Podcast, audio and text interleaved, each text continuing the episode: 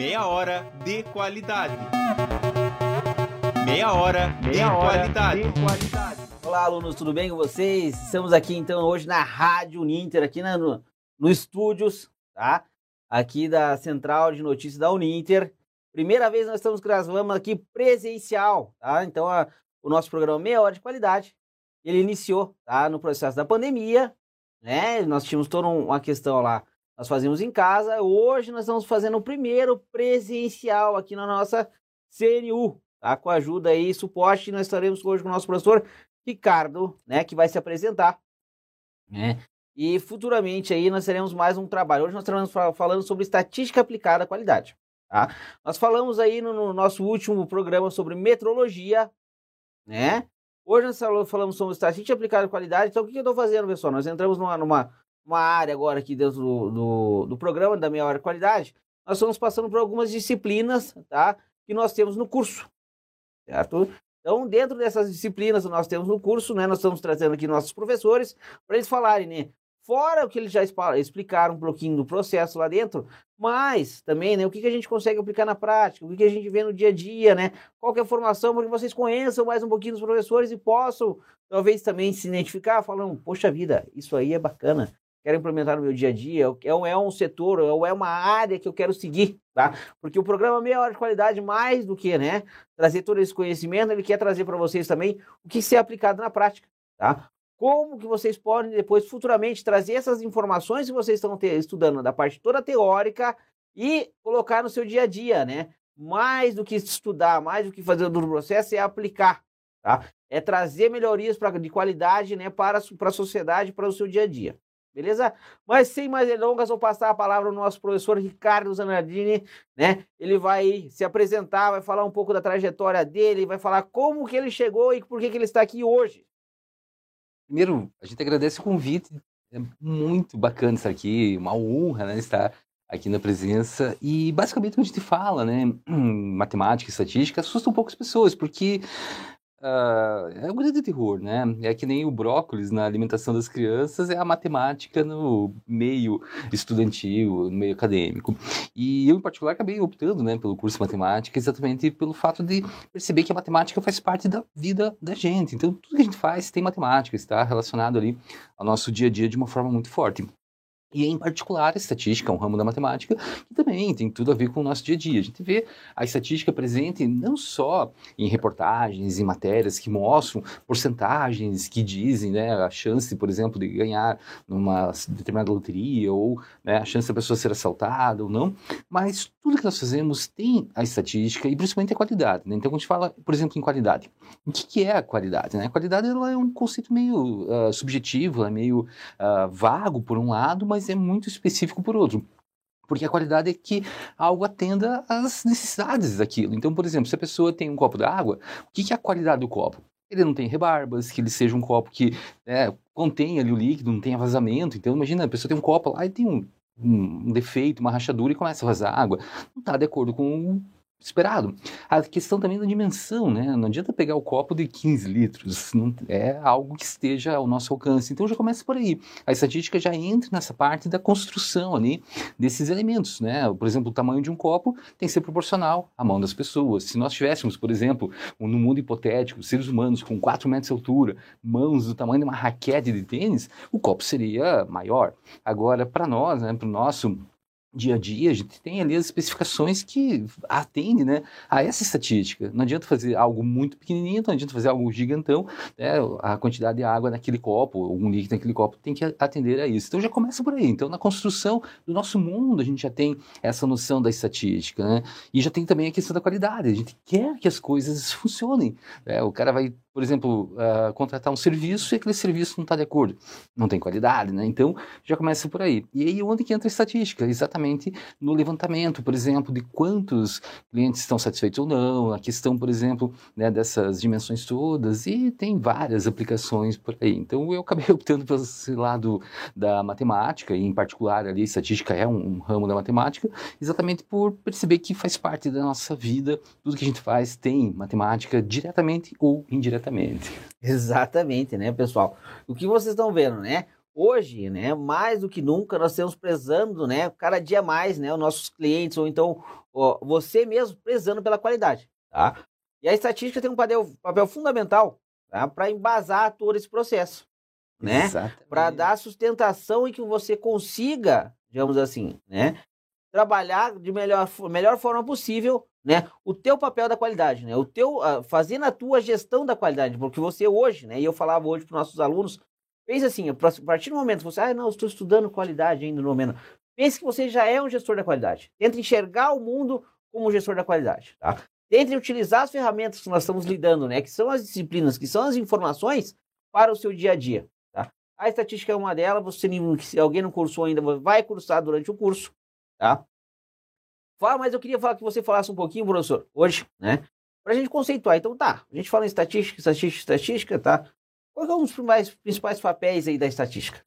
Bom, ótima pergunta. Quando a gente pensa em estatística, o objetivo nosso primeiro é observar situações que ocorrem ali no dia a dia quantificar isso, ou seja, né, colocar em relação às variáveis, né, o que está acontecendo a partir disso, organizar essas informações, porque muitas vezes as pessoas têm informações ali aleatórias, às vezes uma quantidade de informações gigantescas, só que não estão organizadas de tal maneira que ele consiga olhar aquilo e entender o contexto, entender o que está acontecendo. Então, basicamente, a estatística tem é, como a essência exatamente isso: é você observar situações, coletar os dados, organizar esses dados e apresentar os dados.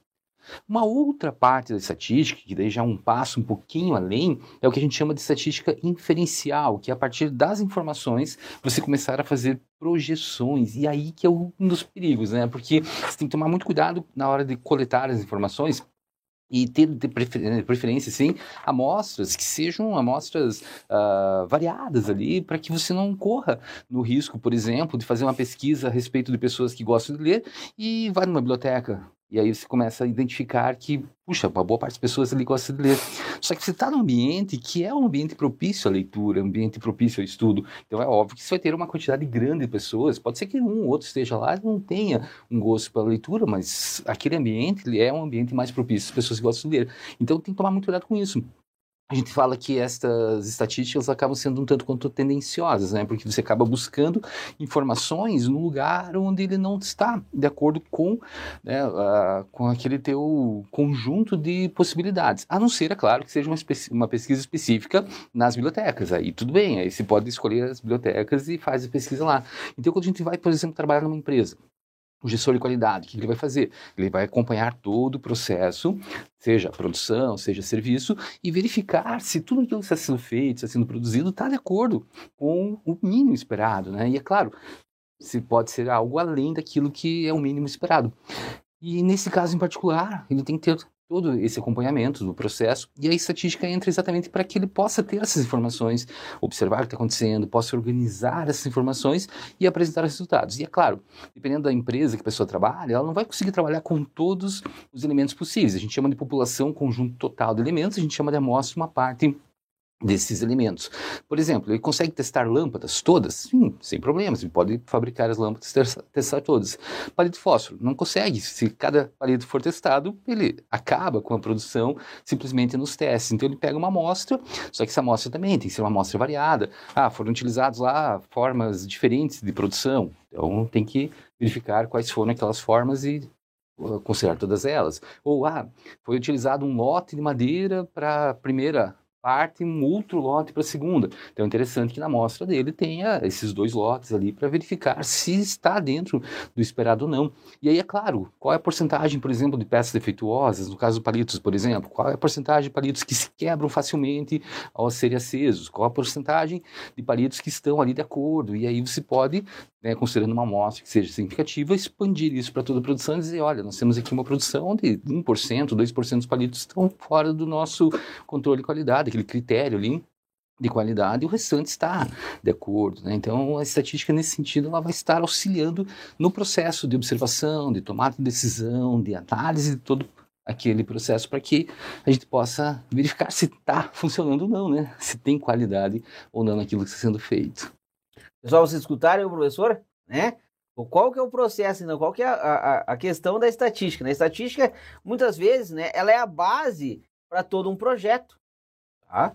Então, né, a partir de toda aquela tua análise que tu faz, né, você vai apresentar aqueles dados, né, vai ser a validação. Falou, ó, nós estamos aí com 50% de perda, 50% é muito, tá?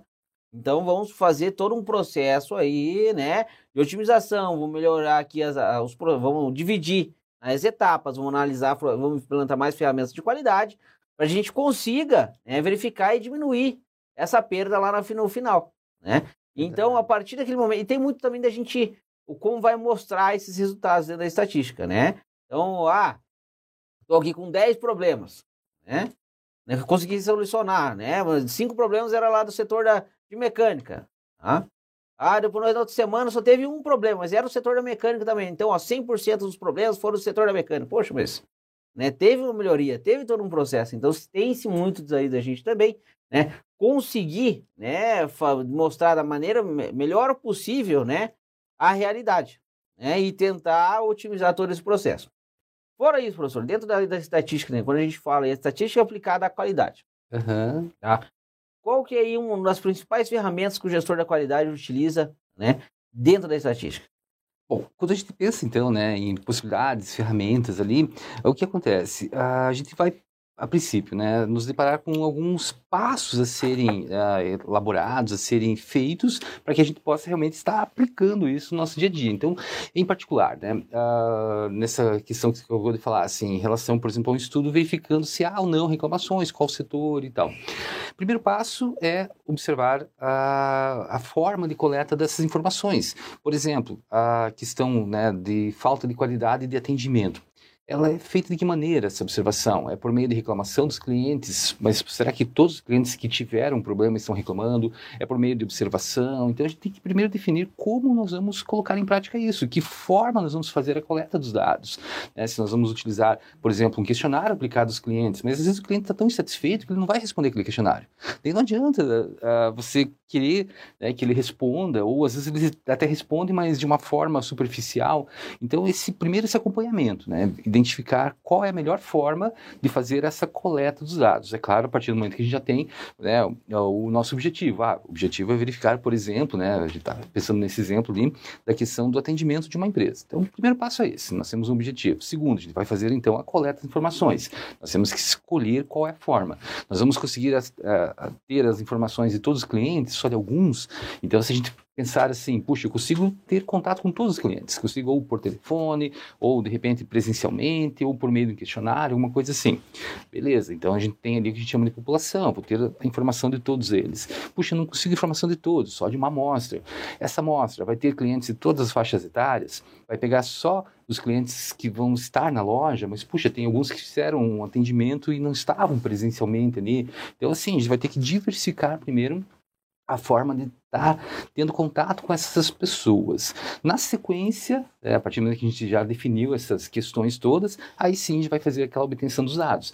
Vai fazer, por exemplo, um questionário. Na elaboração do questionário também tem que ter muito cuidado com a forma de que cada pergunta vai ser colocada, se em algum momento pode ou não constranger quem está respondendo aquele questionário. Então, uh, se for possível, é claro, né, passar por um comitê de ética, um questionário antes de colocar ele em prática. E aí, comitês de ética existem nas instituições de ensino, né? Então, entre em contato com uma instituição, uh, aqui no NENTRE nós temos, né, comitê de ética e tal, que né, uh, faz esse papel de verificar se tudo aquilo que está sendo colocado realmente está de acordo com né, uma ética ou não. Porque a gente tem casos que já aconteceram ali de situações, questionários que acabam constrangendo a pessoa ou acabam colocando, expondo informações que não podem ser expostas naquele momento, por mais seja bem intencionado aquele questionário. Então, esse é um detalhe super importante também, né, quando a gente vai fazer esses levantamentos. E depois, é claro, a partir do momento que a gente faz a coleta dos dados, aí sim nós vamos poder trabalhar com esses dados, coletar, uh, organizar e aí a ferramenta né, que se perguntou. Dá para usar o Excel, por exemplo, nós podemos utilizar né, o Excel como uma ferramenta estatística, tem várias funções estatísticas no Excel. Uh, na disciplina de estatística aplicada à qualidade, a gente aprende a mexer um pouquinho, é claro, né, com o Python, que é uma linguagem de programação, mas em particular na, na estatística a gente acaba não usando ele como linguagem de programação, e sim funções que já foram uh, escritas ali para o Python, que servem para fazer todo esse tratamento de dados. Então também é bacana, bem interessante. Então, assim, no final, quando a gente vai fazer realmente né, a organização dos dados e vai esses dados né, de uma forma que eles possam ser apresentados, seja por meio de gráfico, seja por meio de uma forma resumida, que seja média, moda, mediana, desvio padrão. Tudo isso pode ser feito, então, de uma forma uh, bem simples, né? Por meio do Excel, por meio, por exemplo, do Python, e existem também softwares estatísticos específicos que a gente acaba não abordando, porque o universo é gigantesco, né? Mas se a pessoa precisar, existem softwares também que fazem todo esse tratamento de dados. Então é bem tranquilo depois que a pessoa vai e pega o jeito ali. No começo pode ser um pouco assustador, né? Porque fala em tratamento de dados, fala nessas coisas todas, as pessoas se assustam, falam, puxa, mas como é que eu vou trabalhar com isso, né? Mas é bem tranquilo. E na disciplina de estatística aplicada à qualidade, a gente aprende, seja por meio de fórmulas, seja por meio do Excel, por meio do Python, a trabalhar com essas informações. Show de bola, né? Vocês escutaram, pessoal? Né? A grande importância, né? não só né? de se fazer todo o processo, mas que as amostras sejam condizentes com a realidade. Né? Ah, eu quero fazer um estudo aqui, né? mas eu vou focar só na produção que aconteceu quarta-feira de manhã, às 9 horas da manhã. Uhum. Né? Pode ser que aquele teu, aquele teu né, funcionário lá, o pessoal do chão de fábrica, ou então alguém que está executando a tarefa, esteja meio mal, né? Não estava prestando muita atenção, algo do gênero, né? Ou então sexta-feira de tarde, 5, 6 horas da tarde, o pessoal já está pensando em ir embora, né? aproveitar o final de semana, teve alguma falinha, né? Então, se você tem, né, um processo, se você tem todo um, um, um estudo, né, tente fazer amostras diversificadas, diversos setores, com diversos funcionários, né, diversos horários, para quê? Para que você tenha uma, uma, uma, digamos assim, uma coleta de dados que vale fornecer, né, um estudo mais, digamos assim, condizente com a realidade, né, que vale proporcionar, né, algo mais próximo e que você possa futuramente, né, ter uma análise de dados aí, um tratamento de dados mais, digamos assim, né, que aproveitável, né, e fora tudo isso que o professor falou, ele trouxe diversas ferramentas. Você aí na sua empresa, você deve ter também, tá? Muitas empresas têm os seus próprios softwares, as suas próprias planilhas, que já foram desenvolvidas há muito tempo. Né? Então elas estão sendo aprimoradas, elas estão sendo otimizadas, elas estão, vieram de, é, de muito tempo né, naquele processo de melhoria contínua. Ah, eu trabalhava lá no Excel, fazia orçamento no Excel, né, fazia todo o processo, tinha tudo tabelado, né? Ah, depois você entrou um CRM, entrou alguma coisa, o pessoal já colocou cadastrado, já vem direto da controladoria, já vê o preço fixo. Então, todos esses processos, né, geram também relatórios, tá? Tentem é, é, analisar, analisar esses relatórios não só com o seu olhar, tá? Tentem diversificar, tentem juntar mais pessoas, tá? Para analisar aquele relatório. Talvez mais pessoas envolvidas, né? A própria pessoa que está lá no show de fábrica, talvez, a própria pessoa que está lá na ponta, tá? Ó, oh, tá condizente, você acha que está certo isso aqui, cara? Não, poxa vida, mas será que isso aqui tá certo? Não tô demorando tanto tempo para fazer isso, né? Ou então você tá dando tanto problema assim isso aqui, né? Talvez aquela pessoa lá da ponta, né, possa te dar uma ideia, né, e te falar, o, o, ou te sugerir uma questão que vai te né, fazer todo aquele processo de melhoria, né? Então, valorize também essas, essas pequenas questões, tá? esses, esses pequenos locais assim que a gente pode encontrar, né, é, dados, informações que são relevantes, podem mudar todo um processo. Fora isso, professor, a gente falou aí bastante do trabalho, a gente falou da onde, das ferramentas que a gente pode tra trabalhar. Tá? O que você acha mais interessante assim, do estatística aplicada à qualidade? Para o gestor da qualidade, falou, ó, faça isso aqui que talvez né, aplique essas ferramentas ou aplique essa qualidade no teu dia a dia que pode dar um resultado ou a gente consiga né, ter uma vantagem aí. Olha, tem muito a ver com o que você acabou de falar. É isso que é bacana, né? Porque a gente vai conversando e as ideias vão fluindo de uma forma que tudo vai convergindo para qualidade. No final das contas, né, tudo acaba gerando a, essa preocupação em estar sempre melhorando. E isso é uma coisa super importante, né? Uh, existe um estudo, isso foi feito numa empresa em particular no Japão.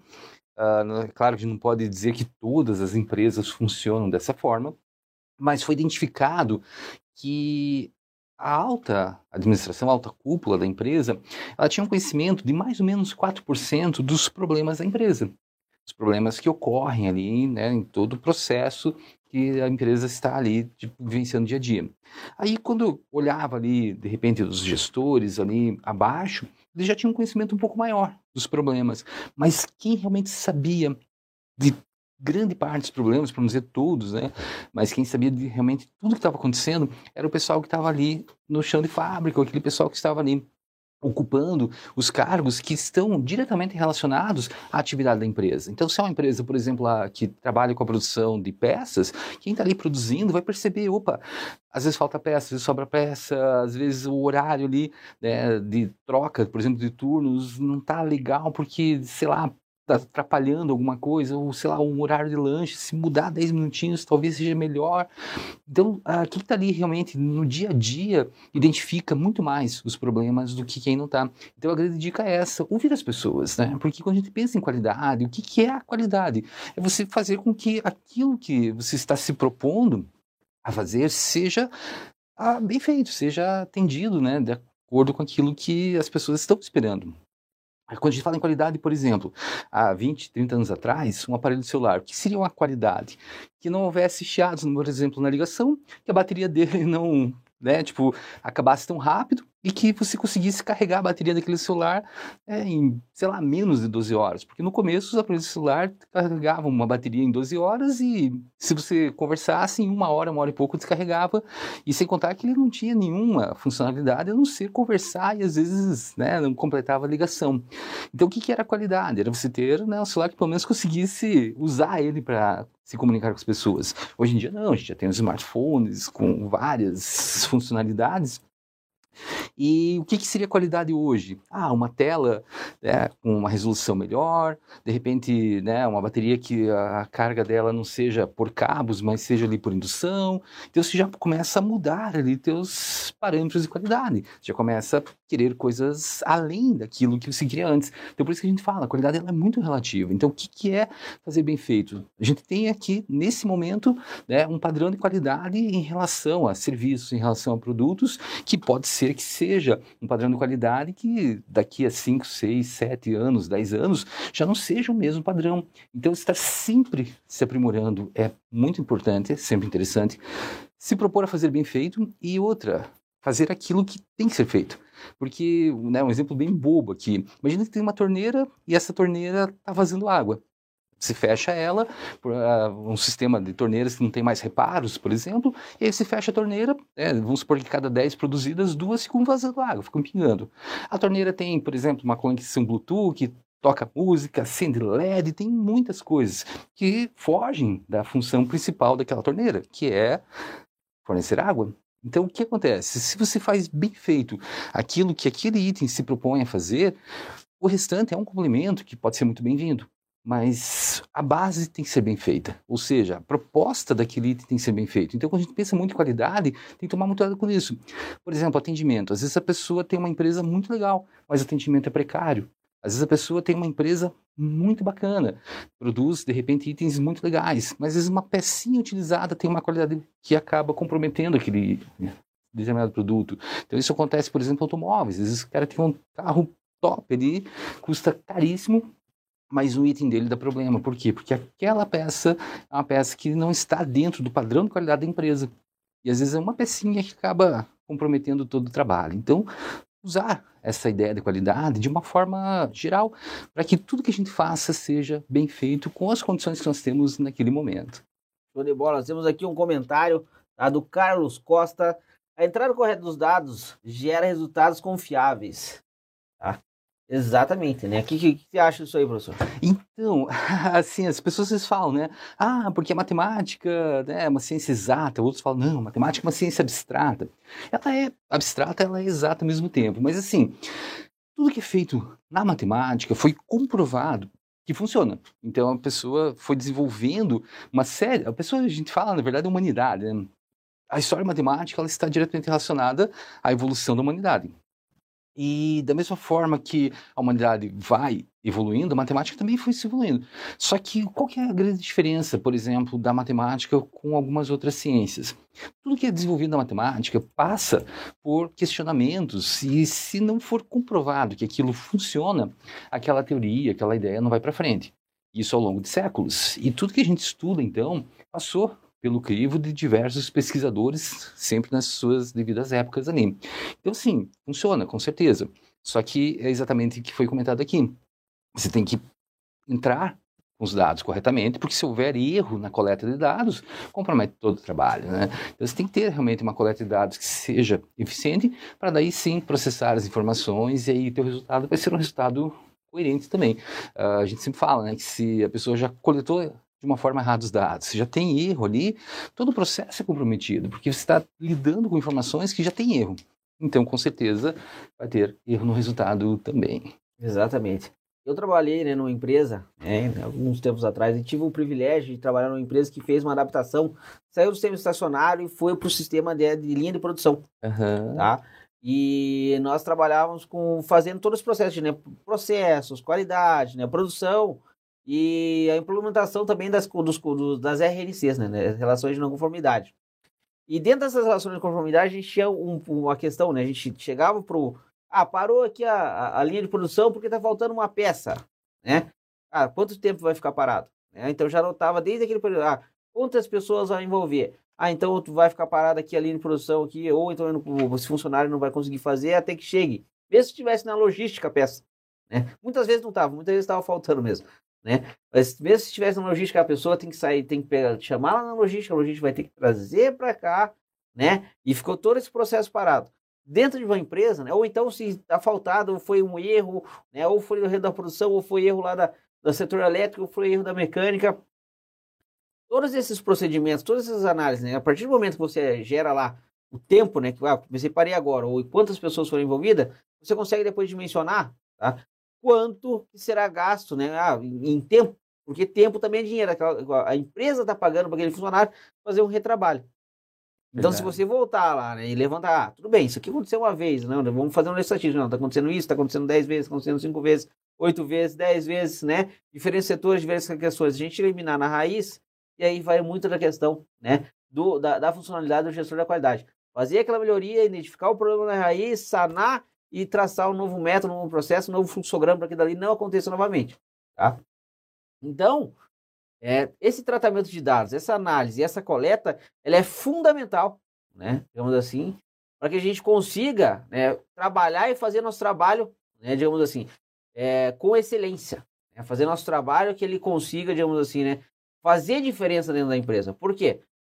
O processo lá, você saber, ah, tudo bem, passou para cinco pessoas aqui, cinco pessoas estão fazendo um retrabalho, estão fazendo todo um trabalho, isso ali no final, no, no final do ano, né? E aí você fazer enxergar que aquelas pessoas, que aquilo ali não é uma questão ruim, a gente está analisando porque a gente quer melhorar, né? Elas chegavam muitas vezes e falaram, é, todo esse processo aqui pode melhorar o PLR lá no final do ano. O pessoal, ah, vai melhorar o PLR, então eu acho dá pra gente fazer, né? Pensa em dinheiro, né, Val? Tem menos custo, a empresa vai ganhar mais, a gente melhora os PLA, então vamos fazer isso aqui agora já. A gente é muito essa questão. Temos mais comentários aqui. Vamos lá. É... Sérgio Luiz Pirani, Sérgio Luiz Pirani, grande professor, amigo nosso lá da Escola Politécnica. Sérgio. Show de bola, o Ricardo é mestre no assunto. Vale a pena sempre assistir. Parabéns, olha aí, ó. Esse. Sérgio é nota 10. Né? É demais, né? Deixa eu até aproveitar e fazer um pequeno parênteses aqui. A gente fala muito em qualidade, estatística, e nós estamos numa empresa que é show em qualidade, é show em atendimento, não só aos estudantes, aos colaboradores, mas a comunidade também. E essa empresa se chama Uninter. Então, uh, quando a gente fala muito nessa questão de qualidade, e um exemplo que né, o Sérgio, se for citar o nome de todas as pessoas, é uma turma nota mil, assim. Então, é um grupo de trabalho bacana. Eu sempre falo, né, que aqui na Uninter a gente tem um grupo de estudantes que são dedicados, que são focados, que querem aprender, que levam a sério e valorizam o conhecimento, o estudo, essa, esse crescimento, porque queira ou não, a pessoa vai ter um crescimento pessoal, profissional, intelectual bastante significativo. O ambiente de trabalho é fantástico e a empresa é uma empresa séria que foca na educação. Então, é um exemplo de qualidade. Exatamente, né? Somos nota 5 aí no MEC, né? Padrão de qualidade elevadíssimo. e é nota 5 porque 5 é o máximo, né? É, Se fosse nota 1000, seria nota 1000, então... Exatamente. Pessoal, mas é, com, é, cumprindo com o nosso compromisso, estamos chegando aí ao final do nosso programa, meia hora de qualidade. Professor Ricardo Zanardini, por favor, aí faça as considerações finais para a gente conseguir avançar. Primeiro, agradecimento, né, por estar aqui no, no programa de Qualidade, estar aqui frente a frente com você. Segundo, agradecimento por estar em contato com os estudantes, as pessoas que estão aqui né, contribuindo para que o país seja um país melhor. Porque se cada um pensar na sua vida como sendo é, um algo, né, a ter uma qualidade, ou seja, a, atender aquilo que é o mínimo que as pessoas esperam, todo mundo vai crescer muito com isso. Então, qualidade acima de tudo, tudo vai ser cada vez melhor. Maravilha. Pessoal, então venho aqui né, agradecer a presença de todos vocês novamente. Tá? Estamos aí com o nosso professor Ricardo Zanandini, que hoje falou muito sobre o assunto de, de estatística aplicada à qualidade. Espero que vocês tenham absorvido um pouquinho, tá? E que e conto com vocês que o nosso próximo programa que vai acontecer daqui 15 dias. Lembrando que o nosso programa, tá? Ele está no formato agora quinzenal, tá? provavelmente estará até o final do ano, né? E que vocês podem fazer o cadastro lá, então tem o link ali, vocês conseguem fazer o cadastro lá para ganhar o certificado futuramente. Tem cinco questões que vocês vão responder, tá? Depois das cinco questões vocês conseguem retirar o certificado. Beleza? Pessoal, muito obrigado, um abraço a todos e até uma próxima. Tchau, tchau. Meia hora de qualidade. Meia hora, Meia de, hora qualidade. de qualidade.